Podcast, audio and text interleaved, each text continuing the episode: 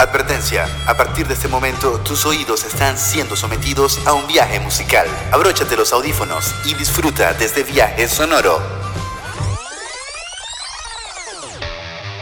Así arranca Musicólogos, show musical donde cada canción tiene una explicación.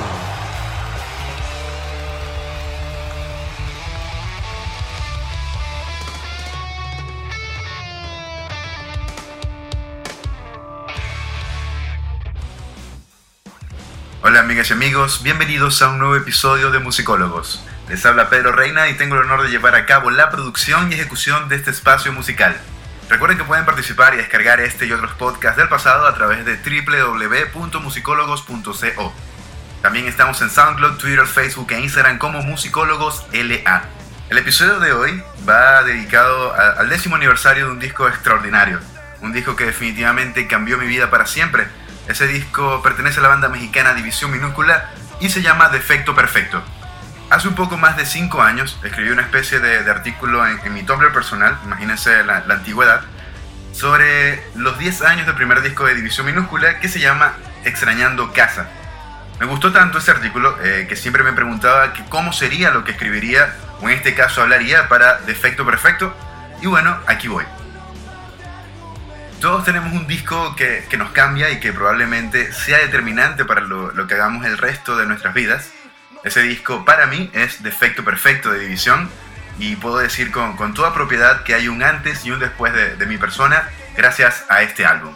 Mi historia con Defecto Perfecto, eh, recuerdo que, me hice fan de División apenas eh, salieron con, la canción titulada Cursi, eh, por allá cerca del 2001 si, si, no me equivoco, y después de, de algún tiempo la banda desapareció eh, División estaba en un hiato preparando eh, lo que sería este disco, El Defecto Perfecto, y de a poco, ya hablando del año 2005 o 2006, si no me equivoco, empecé a, encontrar, gracias a internet, las maquetas de las canciones N Amigo y Sismo.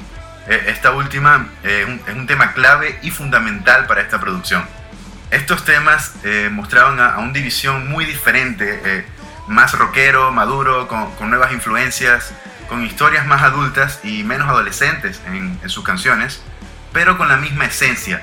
Era la, misma banda de Matamoros que me cautivó cuando apenas era un niño. Cuando al fin sale el disco, yo, yo de verdad no lo podía creer. El sonido, las canciones, todo. De verdad se convirtió en, un escape para mí. Lo escuchaba en el MySpace, en YouTube, en mi reproductor MP3, en fin, en todos lados. Soñaba con tenerlo físico y esa idea me volvió loco eh, es más, eh, me volvió tan loco que, llegué al punto de, hacer contactos en México para, para ver cómo hacía, para, para traerlo, para, para, tenerlo en físico, pero era, era muy complicado. Eh, en ese entonces no era, no era tan sencillo como ahora el acceso a la música, ya que su distribución era muy diferente a como es ahora. Eso de escuchar, no sé, la discografía favorita, de tu banda favorita a través de Spotify, YouTube o Apple Music no estaba ni cerca del melómano más, más optimista. Básicamente eh, me enfermé viendo una y otra vez los videos de, Sismo, Venenos Antídoto y posteriormente Soñaré, eh, tema que sin miedo a equivocarme eh, creo que puso división en un ámbito más pop y les dio alcance para un público que probablemente ni ellos imaginaban llegar. Este hecho, a, diferencia de, lo que suele ocurrir con, con los fanáticos de pequeñas bandas cuando se hacen populares, a mí en lo particular me alegró demasiado. Yo estaba demasiado feliz de que una de mis bandas eh, de bolsillo favoritas estuviera creciendo eh, con pasos agigantados y, llegando a los oídos de, muchas personas. Yo los conocí por una gran coincidencia de la vida y prácticamente eh, mi círculo de amigos, salvo uno o dos, lo ignoraban por completo, ignoraban a la banda como tal. Y, este hecho cambiaría gracias a Defecto Perfecto. Defecto Perfecto tiene, tiene una mística que, que no la he escuchado en ningún otro disco de división. Creo que, que, fue y es un disco con, con tantos accidentes previos que de alguna u otra manera fue inevitable que la banda plasmara lo, lo, que estaban viviendo sus integrantes a través del sonido del disco como tal. Son, son 12 tracks que una vez que terminan no queda de otra eh, que ponerse de pie y admirarlos y aplaudirlos, al menos es lo que a mí me provoca hacer. Es por lejos la mejor obra de división y me hace muy feliz no solo que la banda ya haya seguido, sino que ahora estén mejor que nunca. Si no hubiera sido por defecto perfecto, los discos posteriores jamás eh, hubieran sido tan geniales. Hablo específicamente del disco Sirenas, que es la, continuación obvia y limpia de Defecto Perfecto y es la mejor producción de División hasta la fecha. Siempre he sido un, un poco necio con el tema de la música. Eh, no sé, siempre estoy escuchando música, hablando sobre ella, escribiendo sobre ella. Es lógico que eventualmente me pregunten cuál es el disco más fundamental en mi vida. Y la cara de poema que pone la gente cuando les respondo defecto perfecto de división minúscula es invaluable. Es muy loco, no sé, que, eh, pero a la gente como que no le cabe en la cabeza que una banda latina, que no sea Soda Stereo, sea una de tus bandas favoritas. Pero bueno, eh, eso es lo lindo de la música y las opciones infinitas que te da. Ya casi termina este episodio y culmino haciendo la invitación de siempre, eh, que es escuchar la música de la que hablo en cada uno de los podcasts. Si has escuchado este álbum, para mí sería fantástico saber tu opinión al respecto. Si no lo has escuchado, entonces quedas cordialmente invitado a darle play, eh, por supuesto, de, de principio a fin, que pases por cada uno de los temas. Si no lo has escuchado, entonces te invito a darle play de principio a fin en la caja de música que aparece en la descripción de este episodio. No olvides dejar tus comentarios, descargar el episodio y por supuesto compartirlo en tus redes sociales para que la familia Musicólogos siga llegando a la mayor cantidad de oídos posibles. Les habló Pedro Reina y estaré de vuelta en un nuevo episodio la próxima semana.